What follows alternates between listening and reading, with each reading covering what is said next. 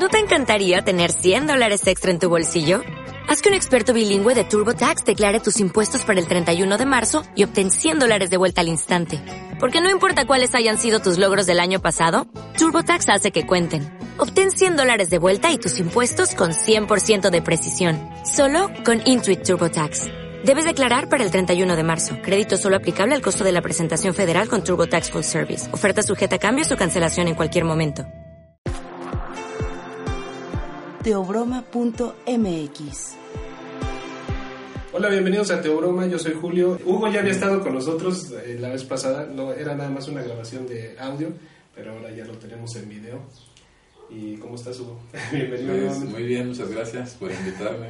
Aquí estamos pues con la oportunidad de tratar temas relacionados al- a los nahuales, pero finalmente este pues con nuevas este, ideas, ¿no? nuevos temas que sin duda van a, a ser interesantes ¿no? para todos los que escuchen. Sí, Carlos, ¿cómo estás? pues exhibido.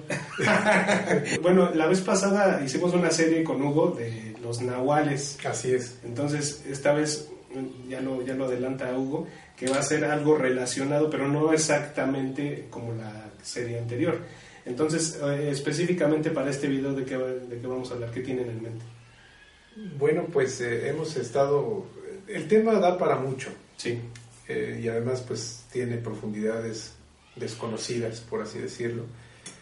Pero eh, finalmente está vinculado a muchas de las actividades culturales o aún vigentes a- que sobreviven sí. de, pues, del- de la gente, de gente de México. Entonces, ahorita nos, nos interesa mucho pues explorar, hacer un recorrido desde los conceptos arcaicos hasta las, las últimas manifestaciones. Entonces, por eso pues, nos vuelve a acompañar el doctor Hugo Lemus y estamos pues muy a gusto con que nos, nos esté ahorita aquí en Teobroma. Hugo, muchas gracias por estar otra vez con nosotros. ¿Por dónde te gustaría arrancar? Yo creo un tema que es eh, crucial en todo esto Sí, y que pues viene a relucir ahora que, que ha habido como movimientos ¿no? con respecto a lo que nosotros conocemos como los sistemas de creencias, este, llamados eh, eh, más formalmente religiones. sí. Eh, ahora que hizo su, su visita el, el otro papa, El ahora otro el papa latinoamericano, Ajá. pues nosotros podemos decir que desde la parte de la filosofía o de los sistemas ¿no? de conocimientos que tienen las culturas originarias de México, eh, hay un tema que es clave, que algunos especialistas han tratado como Dios, pero que para los pueblos no, no se tomaba con esa traducción ¿no? o con esa interpretación. Este, que en el caso del náhuatl es la palabra que conocemos como teo, que por su similitud con el teo griego. Y el deus latino, pues fue este, equiparado inmediatamente por los misioneros y cronistas del siglo XVI como este, la correspondencia exacta de Dios. ¿no? Mm, Este, pero Teo no es este, entendido así, incluso la traducción literal, pues es eh, el camino de piedra. Tet es piedra y Ot es, viene, es una abreviación de Otli, camino. Entonces este, se refiere a, un cimiento cultural, una base cultural. O sea, no, no el Dios como, como una forma ¿no? energética o abstracta, o como un creador todopoderoso que fue el que hizo todo y, desarrolló todo lo que conocemos, incluida todas las etapas de, de los procesos homínidos, ¿no? en donde el hombre se va constituyendo hasta ser un hombre como el que conocemos ahora, con todas esas cualidades ¿no? y posibilidades Sí. este, sociales, culturales ¿no? y tecnológicas, sino más bien el Teos como una raíz cultural, ¿no? como un cimiento, una, una base en donde apoyarse para sostener una cultura ¿no? o una tradición. Porque sí está muy, muy fuerte el concepto, el concepto grecolatino, como bien dice Hugo, que influyó en todo Occidente, o sea, todo, todo este aspecto de la metafísica, lo que está más allá de la naturaleza. Eso es lo que significa metafísica. la física de la naturaleza. Entonces lo metafísico es todo lo que es más allá de eso, según esa, esa forma de pensamiento. ahora, ahora, ahora es diferente, ahora incluso lo que podría estar más allá de lo físico, bueno, pues es parte de la misma naturaleza, pero antes no se veía así. Entonces decía, bueno, en eh, el ámbito de, de, los dioses o del dios este, es más el metafísico. ¿Por qué? Porque influye lo que está más allá, lo que es la física y lo que está más allá de la, de la naturaleza. Y ellos llegaron con ese enfoque y quisieron encuadrar aquí las, las cosas, eh, reducirla, platicábamos hace, hace rato, de que quisieron reducirlo. ¿Por qué reducirlo? Porque aquí tiene otras implicaciones y es lo que queremos explorar en este programa. Más allá de buscar equivalentes de una cultura que llegó a invadir. Ahí estamos ante un caso de lo que se le llama la la traducción o la traición, exactamente, cultural. O sea, de que, pues como yo lo veo así, pues así es, ¿no? pero pues, no, es, ah, es, este, es, una visión relativa también. Sí, incluso considerar la parte, digamos, más eh, completa, ¿no? más entera de los conceptos, dentro de la filosofía que cada pueblo desarrolló en estas culturas de México, eh, nos remite a más elementos, ¿no? Eh, por ejemplo, cuando se habla de Ometeo, que es como eh, la más grande fuerza creadora para los antiguos mexicanos, que, que es la fuerza dual, el Ometeo, se ubica dentro de un lugar que ellos también este, eh, aluden como el lugar de la dualidad, ¿no? el Omeyocan. Mm. Eh, en el Omeyocan está Ometeo, que es una fuerza dual, y siempre eh, ante Ometeo o a partir de Ometeo está Ometecutli y Omesiwa, es decir, el hombre dual y la mujer dual porque todos por, por iniciativa de la misma este, creación que tenemos, natural, ante la unión de un hombre y una mujer, todos llevamos de por sí esa herencia, una herencia dual. Sí. La llevamos biológicamente, pero también la llevamos eh, física y energéticamente, porque estamos desdoblados por naturaleza en tonal y en nahual. Es decir, en una parte muy racional, que es la que nos da el intelecto, del, que tiene su base en el sistema nervioso superior, y la parte nahual, que es nuestra parte física, nuestra parte física y como lo dicen algunos pueblos, este, cargado hacia la izquierda, porque como la izquierda es una parte del ser que desde la cultura occidental se empieza a hacer a un lado, se relega y se le da la batuta o la dirección siempre a la parte derecha, ¿no? Desde que un niño empieza a agarrar este, un lápiz en, en sus primeros años de vida, le dicen, ah, este es derecho, va a ser derecho. ¿no? Y entonces en automático se relega nuestro ser izquierdo, nuestra parte izquierda. Incluso al grado de que le dicen la siniestra, como si fuera mala. y cuando somos duales, de por sí somos duales, este, tenemos dos pies, tenemos dos ojos, tenemos dos orejas, tenemos dos hoyitos en la nariz, tenemos dos manos y podemos educar a las dos este, igual y enseñarles todo a las dos, pero empezamos a relegar a una. Entonces, este, es muy interesante y más justo, más sincero, cómo los antiguos crearon un sistema dual y cómo dijeron que los grandes creadores de todo este cosmos y de toda esta realidad con sus variantes que tenemos en la Tierra, este, es a partir de una dualidad no hay esa parte como egoísta y muy masculina de las culturas este, eh, euroasiático africanas, sobre todo de Europa, centro de este, el Medio Oriente y parte de, de, este, de África, en donde a lo mejor las religiones fueron muy este, masculinas, ¿no? donde el gran creador es un hombre, el hijo héroe es hijo, no es hija, y entonces este, todo estaba enfocado como más al personaje masculino. Y aquí siempre hubo como ese equilibrio. Aquí siempre te hablan de parejas creadoras, te hablan de, de parejas en los distintos niveles del cosmos. O sea, un, frente a un Itlantecutli, pues la Mitecacigua, que es la mujer de la región de los muertos, frente a un señor de los mantenimientos, una, una señora de los mantenimientos que tiene este, muchos senos para amamantar a, muchos hijos y para darle frutos ¿no? o vida a muchos seres. Este, entonces vemos que hay diferentes niveles y diferentes parejas creadoras en, en, diferentes momentos, como Oxomoco y Zipactona, que es una de las parejas creadoras de los primeros mitos ¿no? de los nahuas en, el, en, la cuenca de Anáhuac. Y entonces a partir de ahí pues se abrió ¿no? todo un, toda una gama de, de nombramientos, ¿no? de títulos de personajes clave de las fuerzas naturales. ¿no?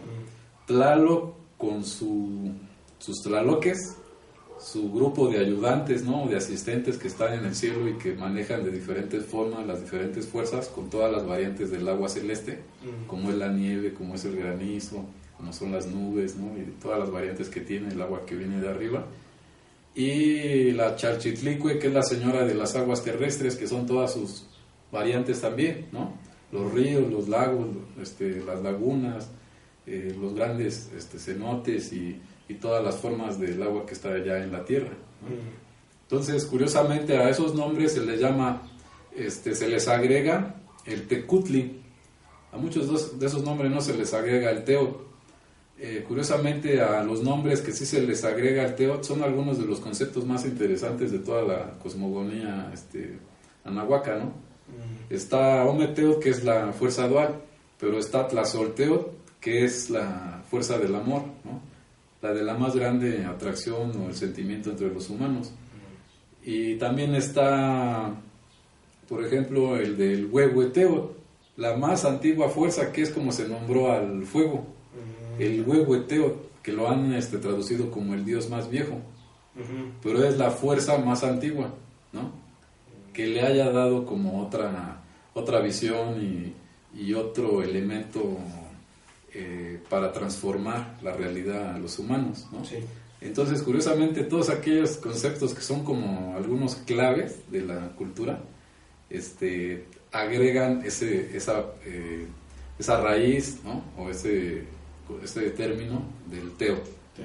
Ometeo, tlazolteo, huehueteo, sinteo, traducido como el dios del maíz, mm. ¿no? Aquel elemento que fue el principal alimento de todos los días, este, también llevaba ese, ese agregado del teo, que viene de sintli, el, el maíz, y, el teo como la fuerza, ¿no? como una energía, una fuerza que, que está presente. Carlos también hablaba de potencias. Podríamos hablar de, de que Huehueteo, en referencia al fuego, es una potencia. ¿Tú, ¿Tú lo entenderías así también, Carlos? Vamos por partes para no, no salirnos de la línea que estaba mencionando Hugo. Esto que, que, habla de Huehueteo o Xiuteo, que vendría a ser este, el dios viejo o el dios o el señor fuego. Ahorita vamos a ver por qué y la tesis de Hugo es muy importante, el argumento que él tiene de, que no es esta, esta idea del dios, del dios occidental, sí son precisamente potencias. La efigie de Huehueteo, sobre todo a mí me, impacta mucho el de Totonacapan, es una figura ah. impresionante, en donde hay un, un hombre viejo sentado parece como que flor de loto, y tiene un brasero en la cabeza. Ahora, una explicación simplista es de que, bueno, porque, porque tiene el fuego ahí, ¿no? Este, pero si estamos hablando de que el fuego es un elemento, es una potencia de creación y de destrucción, estamos hablando de, y está asociado a la cabeza de esta, de esta potencia, de esta potestad que es huevoteo, pues entonces es un, es un símbolo fuertísimo, porque está creando y destruyendo con fuego la realidad. Es decir, a ese nivel pues es al que, al que queremos llegar. No nada más quedarnos con que, bueno, es que tiene un brasero en la cabeza y es un, es un dios viejo. No, es decir, el, el fuego, y ahí sí coincide con Occidente, es uno de los elementos o de los poderes o de las potencias o de las manifestaciones que tienen que, más antiguas, pero que tienen que ver con la creación absoluta y la destrucción absoluta. casi siempre los, este, las figuras deíficas más poderosas están asociadas al fuego. Los, los poetas de diferentes culturas han narrado la asociación del fuego a esas entidades metafísicas, o esos dioses, o esos señores, o esos caminos de piedra. El fuego es, es fundamental. Entonces, no quería yo salirme de eso porque es una imagen muy bella, es una alegoría muy bella. Eh, su expresión además sí es la del, la del, viejo que está arrugado, pero que también tiene una sonrisa. Es, es una mueca de la vejez, pero también es una sonrisa. Es decir, es un señor lúdico. Está creando, está creando, está jugando al crear y destruir la realidad. o sea, no es cualquier cosa. sí, es, Este, sí, es un símbolo fuerte. ¿no? Es muy fuerte, sí. es muy fuerte. Entonces, ya de, desde ahí no, ya no podemos reducirlo a, a la concepción judeocristiana, a, la, a las concepciones griegas, ¿no? Tiene que ver con otras cosas. Y ahora en relación con lo de, lo de bueno, y retomando lo que el Teotl eh, Mexica, Mexica Tenochca, eh, a mí me llamó mucho la atención cómo el doctor Hugo nos dice que, que es el camino de piedra. Uh -huh. Sí es el camino de piedra como fundamento, pero también el camino de piedra es, es el camino de la escritura en la piedra. Uh -huh. Es el de la escultura, es el del jeroglífico, por ejemplo. O sea, de, de la escritura que permanece, sí. o de la lengua que permanece la memoria que permanece. Entonces también estos señores son memoria, traen, en sí una memoria, un discurso mnemotécnico que habla de, la, de, la, de esa cultura. Entonces no nada más es un ser ahí extrafalario que hacía ciertas cosas. No, no, no, no, no. O sea, trae una serie de, de, símbolos. O sea, está inscrito con símbolos. Es un símbolo, pero tiene en sí, en sí mismo otros símbolos que están expresando, irradiando un poder significante que nos habla de la memoria de, de cada pueblo. Entonces, bueno, pues no queríamos dejar pasar esa imagen del nuevo porque es, es, bellísima. Es, podemos decir que incluso tiene un, un atisbo de, de, sublime cuando uno entiende la implicación que tiene eh, la alegoría de un hombre viejo. En este caso, bueno, sí, este, es lo pone como masculino, pero quién sabe, porque igual que los niños, este, los seres humanos cuando son niños y cuando son ancianos, pues de repente son degenerados, ¿no? Es decir, o sea, sí, ¿no? Es a lo que voy, o sea, no, la diferenciación de género, la diferenciación, este, es más bien en ciertas etapas de la vida. Claro. La edad reproductiva, pero ya un anciano muy anciano o un anciano sí, muy anciano, pues ya como definido, son, son, iguales, pues. Claro, ¿no? claro. Pues podemos verlo como una androginia, sí, un hermafroditismo también. interesante también, ¿no? No, no, no demeritarlo pues, sino claro. verlo también como que tiene otra, otra implicación de, de representación cultural. Uh -huh. bueno. Sí, es como si de alguna forma se, se vinieran fusionando los personajes, ¿no? Sí. Se vienen procesando, eh, que parece que en forma independiente, pero para finalmente unificarse, ¿no? A veces Así dicen es. que, que, las parejas cada vez se van pareciendo más, pareciera que se están mimetizando. Asimilándose, Ajá. sí. Entonces cada vez se parece más este, el hombre a la mujer y la mujer al hombre, ¿no? Sí. Y, y, también, este, pues no habría muchos de raros si consideramos que, que en sí, pues fue una mujer la que nos creó y que entonces de alguna forma siempre somos hombre y mujer. Así es. ¿no? Y entre más nos acerquemos a la, a la, vejez, más nos vamos a ir haciendo el sexo opuesto, porque de alguna forma siempre lo fuimos. Nada más este, culturalmente nos separamos, nos vamos como este, dando la caracterización ¿no? de tlaca y sigua, de, hombre y mujer. Pero finalmente somos de, de lo mismo. Y también, por ejemplo, si antiguamente ambos se dejaban el pelo largo, pues realmente quizá lo único que los iba a diferenciar era la, la musculatura en ciertas, ciertas partes del cuerpo masculino y la ausencia de senos este, en el hombre. pero por lo general, pues tomando en cuenta que las mujeres eran atléticas y que también le entraban al, al, remo, ¿no? Y al trabajo agrícola y a muchas de las actividades pesadas, incluida la de la guerra que ahorita vamos a, mencionar, que había este, mujeres guerreras, pues entonces vemos que, que, la cosa estaba más pareja, ¿no? De lo que, de lo que después se convirtió con el mundo occidental. Y es muy interesante el, personaje del huehueteo que mencionaban, que tiene este, esta especie de, de casco, ¿no? Receptor, que es como una cabeza de, de, este, de incensario. Un incensario. Que, y que por lo general en su frente, en la frente de este incensario tiene el símbolo de los cuatro rumbos con un círculo en medio y entonces es como esa idea de que el fuego está en todas partes y, el, y que el fuego mueve las cosas. Y se disemina, ¿no? Ajá.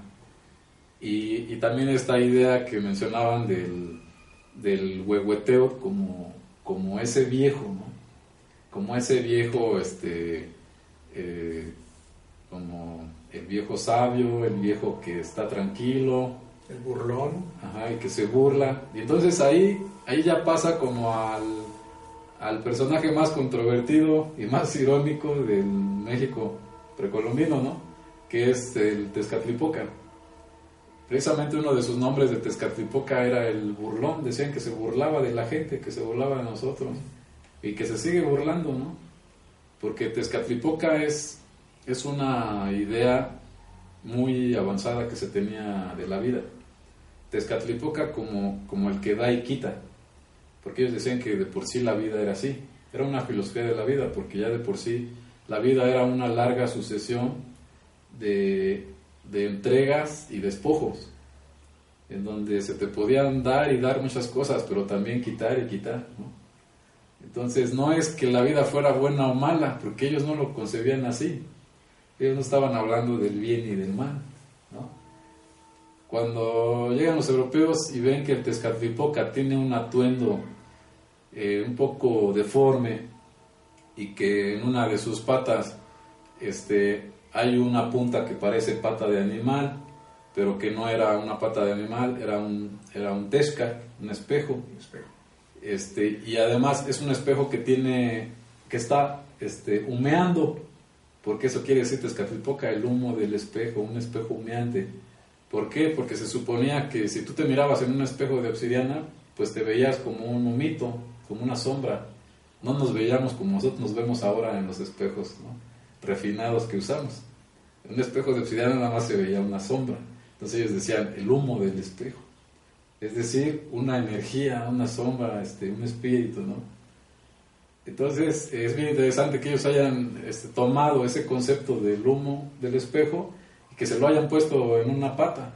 Entonces los españoles decían que esa pata era de burro o era de chivo o era de cabra y entonces lo tomaron como, como el diablo. Decían que Tezcatlipoca era el diablo y aparte porque usa un antifaz y parte de su de la forma en que le pintaban el cuerpo era con, con negro y blanco y por lo general eran los tonos que se asociaban a los contextos de los guerreros, sobre todo de los guerreros mexicas.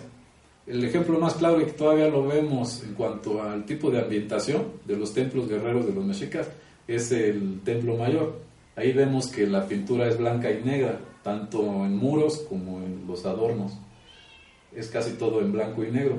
Y Tezcatlipoca tiene su, su pintura por lo general así en blanco y negro. Y amarillo también. Como de, como de alguna forma haciendo alusión a, a lo que es la oscuridad, la noche, y a lo que es la luz, ¿no? a lo que es esa dualidad ¿no? Entre las dos partes que conocemos del día, que es el tonali cuando hay luz y el yowali cuando hay noche. ¿no? Entonces, este, otro de los nombres de Tezcatlipoca es el Titlacahuan, que quiere decir somos su gente, somos de él. ¿no? Y le dicen también el Iyaut, el enemigo, es como nuestro enemigo, porque si quiere, pues hace lo que quiere con nosotros. Entonces, este, son una serie de formas eh, muy sinceras de nombrarle, ¿no? Como de ponerse a sus pies, aunque es también quizá como una forma eh, muy lista, muy eh, como de anteponerse ante el personaje, como de entregarse, pero a la vez al nombrarlo, este, ser un poco hipócrita, ¿no? Con el personaje. O sea, sí, tú te burlas de mí y tú eres como mi dueño, ¿no?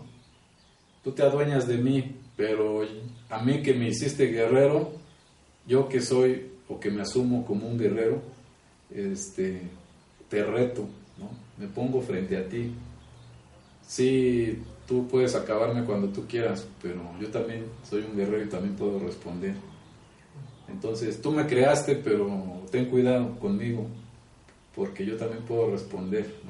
O sea, las culturas antiguas siempre se asumen como guerreros, ¿no?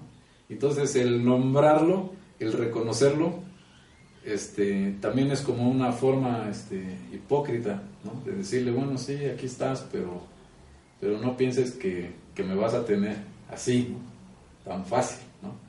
Sí te voy a llorar y sí te voy a temer, pero también tú me vas a temer tú me vas a llorar, ¿no? O sea, todo eso es bien interesante, ¿no? De parte de los, de la, también de lo que hemos encontrado en la literatura mexica tenochca, ¿no? Porque aún en los cantos guerreros, que registra muy bien Johansson, eh, en estos de, literatura náhuatl ¿no? y la palabra de los aztecas, o las voces distantes de los aztecas, quizá vienen algunos de los mejores estudios ¿no? de, de cuál fue la forma en que precisamente la oralidad de los nahuas eh, articuló ese tipo de conceptos, ¿no? Eh, al decir, ni maguía, ni maguía, tengo miedo, mi prisionero está emplumado. Todavía ni lo agarraban, pero ellos ya lo estaban anticipando que lo iban a agarrar, lo iban a someter, ¿no? Y ellos decían, mi prisionero está emplumado. O sea, es guerrero, pero no importa, lo voy a vencer y lo voy a agarrar. Entonces, eh, tenían como esa forma ¿no? de, anticiparse y de retar la realidad. Y del Tezcatlipoca eh, y de todo ese tipo de, personajes que nos remiten ¿no? como a contextos de confrontación, como a contextos de enemistad, ¿no? de, de, este, de yaoyo, como se le, nombraba a la, la, guerra, a la enemistad, eh, viene precisamente la idea de, de las nahualas, de los nahuales y nahuales que estaban vinculados a las hermandades guerreras. Eh, la nahuala, si hablamos de una personaje que, que puede hacer eh, y que puede obtener las fuerzas que nosotros siempre habíamos considerado que eran como exclusivas de la masculinidad o de los grupos guerreros y que de alguna forma también han sido relegadas en la historia, ¿no? en la historia oficial y también en, en la historia este, más especializada. Eh, siempre se ha hablado del de, Nahuali como, como hombre, ¿no? pero se ha hablado poco de, de, la mujer guerrera y de la mujer nahual. ¿no? Aunque en algunos pueblos es lo más común. En algunos pueblos todos diríamos, no, este, la, la nahuala, ¿no? La bruja fulana, ¿no? Es más conocida que, que X brujos o X Entonces, vemos que ya era un personaje de un nivel, ¿no? Este, reconocido en las culturas antiguas y que perduró, que se habla de nahualas como se habla de nahuales y que incluso en muchos contextos las capacidades de la mujer pueden ser mayores, porque la mujer quizá en, en muchos este, de los contextos culturales de, de los pueblos indígenas, eh, la mujer está con la mayor libertad dentro del contexto natural, ¿no? El contexto de montaña, el contexto de campo, el contexto serrano, mientras el hombre a lo mejor está en las grandes jornadas sometido a, al trabajo agrícola o a otro tipo de actividades que le demandan casi todo el día, este, la mujer de pronto es la que se puede dar ciertos espacios para experimentar ¿no? en el hogar o en su propia huerta, en su propio campo, en su montaña. Y ahí tienen esa libertad. eh, en algunos contextos que conocemos como de mayor relación o convivencia con el, con el modelo mestizo, mestizo de vida, ¿no? que en donde la mujer se ve más reprimida, pues pensaríamos que ahí, que ahí no puede ¿no? darse esa libertad. Pero sí lo encuentra, encuentra una forma. Y aún así la vemos, ¿no? Sí. Porque obviamente que, por ejemplo, el universo nocturno queda cerrado para la mayoría de las personas, mientras este, ese tipo de mujeres que se pueden este, reunir, que pueden eh, evitarse el descanso y mantener una vigilia superior, pueden experimentar ese tipo de cosas, ¿no? Y reunirse con otras que lo practican o que ya tienen experiencias en ciertas, en ciertas áreas, en ciertas cosas de la, de la brujería, de la curandería, ¿no?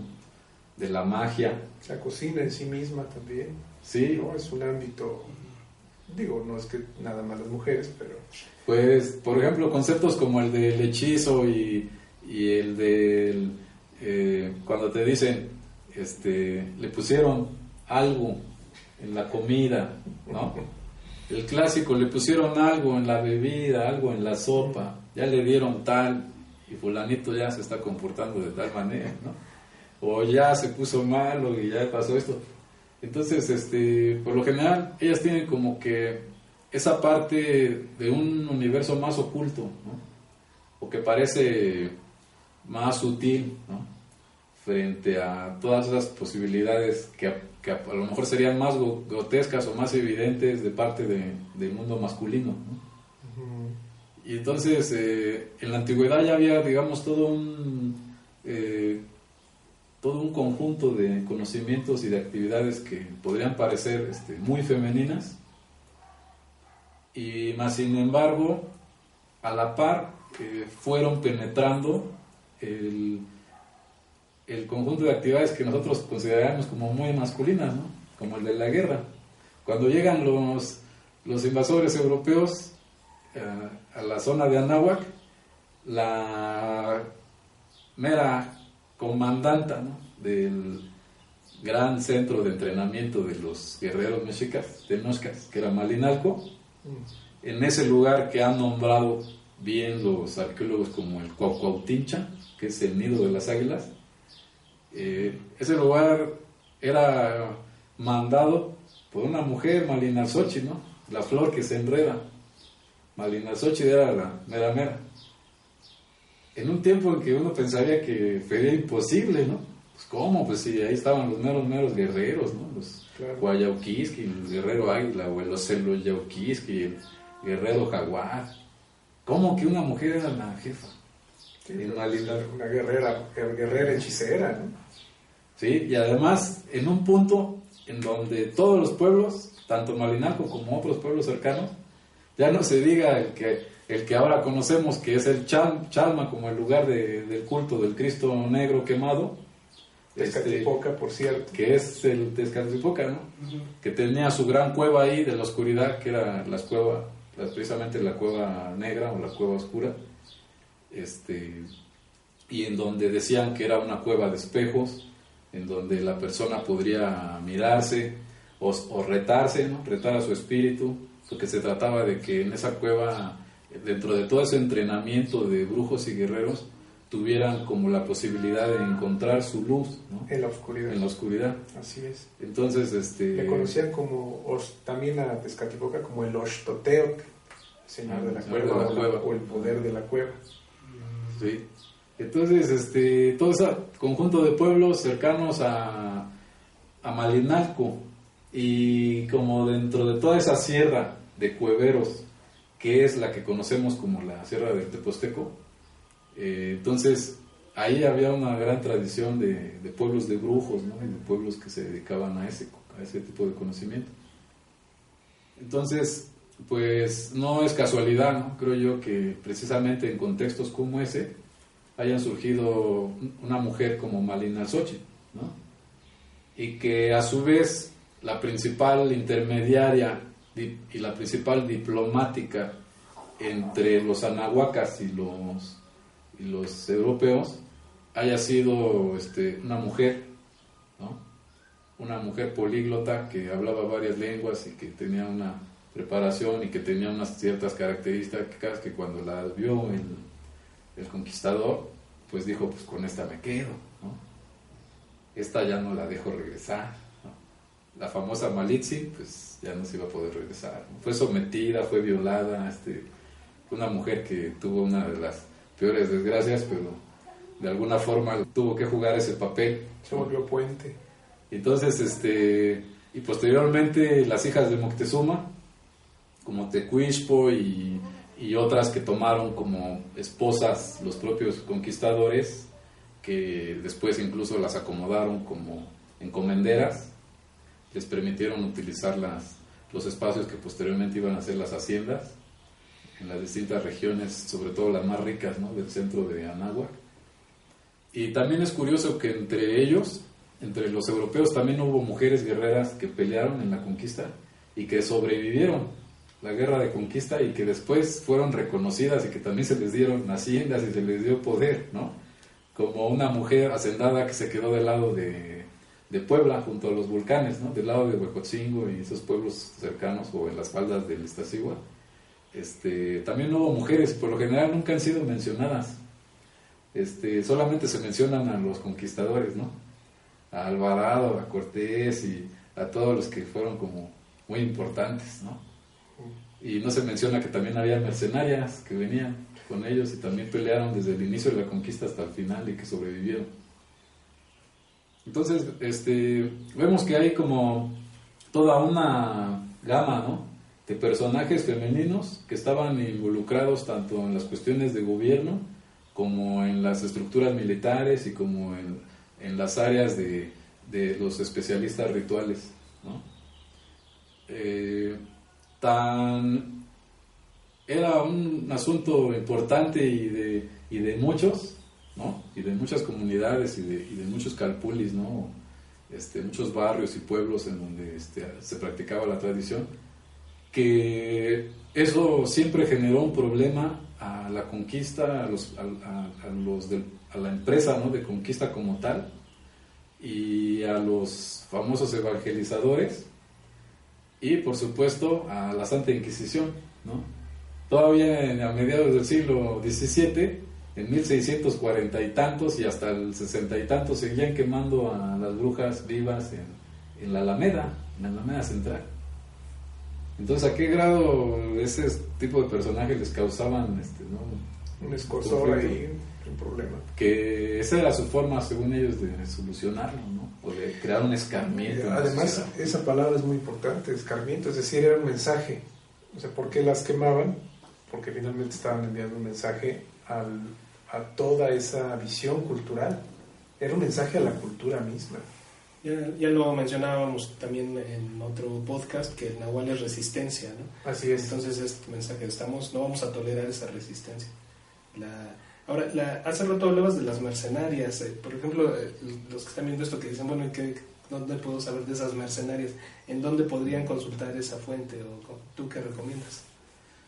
Pues, eh, sobre todo en los documentos llamados cortesianos, que es donde vienen las cartas de Cortés y algunos de los documentos que fueron como, digamos, la, este, el intercambio, ¿no? Con los reyes de España. Ah, todos los documentos epistolares. Sí, como que lo que eran los reportes del conquistador ante la máxima autoridad ¿no? en España, que era como decirle cómo iba todo y quiénes eran y, cuántos llegaron. Y, entonces en algunos puntos se mencionan los nombres. Sí. Este, y bueno, este, todos se van a sorprender cuando vean que algunos de los apellidos de esos conquistadores, curiosamente, son algunos de los apellidos de los personajes de la política que están actualmente este, mandando en México todavía. O sea, pareciera que, que, se han mantenido ahí estos cinco siglos, ¿no? O ya más de, de cinco siglos. Porque como muchos de ellos posteriormente, eh, al haber sido sobrevivientes y al haber tenido algún papel destacado en el proceso de conquista, todos demandaron una herencia, ¿no? Cuantiosa, todos querían ser hacendados, querían tener este, sus tesoros, ¿no? Querían tener muchos esclavos a su servicio, querían tener todas las, este, las dádivas, ¿no? De, ese sistema corrupto, ¿no? Y- Los despojos de la guerra. Ajá. Entonces, en, en todo ese gran reparto del botín, ¿no? como se ha dicho en la historia de la piratería. Que dice, entonces este, ellos querían, ¿no? ellos pensaban, aparte de que una de las cosas que nosotros siempre les hemos criticado a todo este grupo de conquistadores es esa actitud arrogante, ¿no? de que ellos se merecían todo. Ellos se sentían seres especiales que querían las mujeres, querían la comida, querían el oro, querían las tierras, querían todos los recursos para ellos. Ellos se sentían unos iluminados y además de que como lo han planteado este, algunos de los eh, jefes de los movimientos de resistencia en México, eh, ellos todo lo traían con permiso del Papa. Todo era a través de, de bulas papales. Todo lo que necesitaban, apenas había algo que no estaba dicho en un papel y que ellos ya querían llevarlo a la práctica en este continente, rápido el Papa les hacía un papel en donde decía, también eso tienen permiso, también para eso hay permiso, ¿no? Para todo lo que ustedes necesiten hacer y, y destruir o adquirir en ese continente, también para eso hay permiso. Entonces Y fueron... le tocaba su comisión. Ajá, y les iba a tocar su, su super comisión, ¿no? Un, un diezmo así, como a la octava potencia, ¿no? Claro. Y entonces, este, y que lo vemos hasta ahora, ¿no? Y que, en qué se convirtió, qué es inmobiliario vaticano, ¿no? con todo ese poder, ¿no? En el territorio y en los recursos, ¿no? Que tenían. Y que tanto les duele que Juárez se los haya masticado, ¿no? O, sea, o se los haya acotado, ¿no? Entonces, este, ahí vemos que hay toda una gran, este, como, este, todo un complejo, ¿no? De, de actitudes, ¿no? Y de necesidades autoadquiridas de estos conquistadores, que ellos arrogantemente, siempre desde un inicio, pues es que todo va a ser para acá, ¿no? Todo va a ser de nosotros. ¿Y qué más me vas a dar, no? Y entonces este, ahí van diciendo cuál es lo que seguía en el reparto del botín. Eso es como las reformas energéticas, ¿no? Ándale, algo así. La reforma educativa, o sea, son así, con el permiso de, Sí. ¿no? Ahora les podríamos decir Ajá, ahora podemos las bulas de la globalización. ¿no? Así es. Así. Exactamente lo Y mismo. también les podríamos poner su nombre en latín y todas terminarían en un nuevo despojo. En ¿no? un expolio. Una Permitido. nueva forma de despojar. ¿no? Así, tal como en aquella época.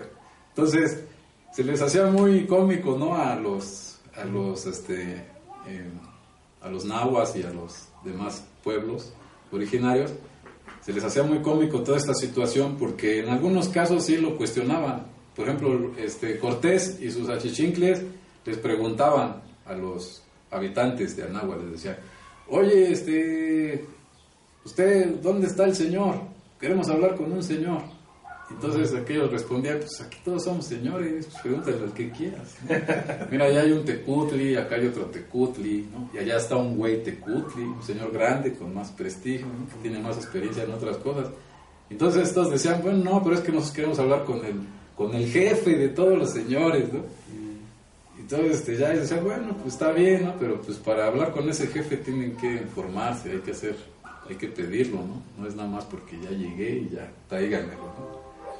Entonces, este, ellos nunca respetaron formas de nada, ¿no? Aparentemente quisieron comprender un poco la diplomacia de los anahuacas y como medio entrarle, pero ya cuando se desesperaban ya todo lo hacían a la fuerza. Cuando veían que no iba a ser todo como ellos lo tenían planeado, pues entonces ya todo lo hacían a la fuerza, ya por medio de la violencia, ¿no? a cañonazos y cortando cabezas, cortando cuerpos y ya todo era así, ¿no? Eh, realmente la plática fue extensa y ya se fue el tiempo para este podcast, pero vamos a continuar en el siguiente con, con el doctor Hugo, Hugo Lemus. Entonces, muchas gracias por este avance de lo que viene, de la plática que vamos a, a seguir teniendo. Muchas gracias, Carlos. Y pues terminamos por ahora este podcast y nos, si buscan el siguiente en donde vamos a continuar con esta plática que está bien interesante.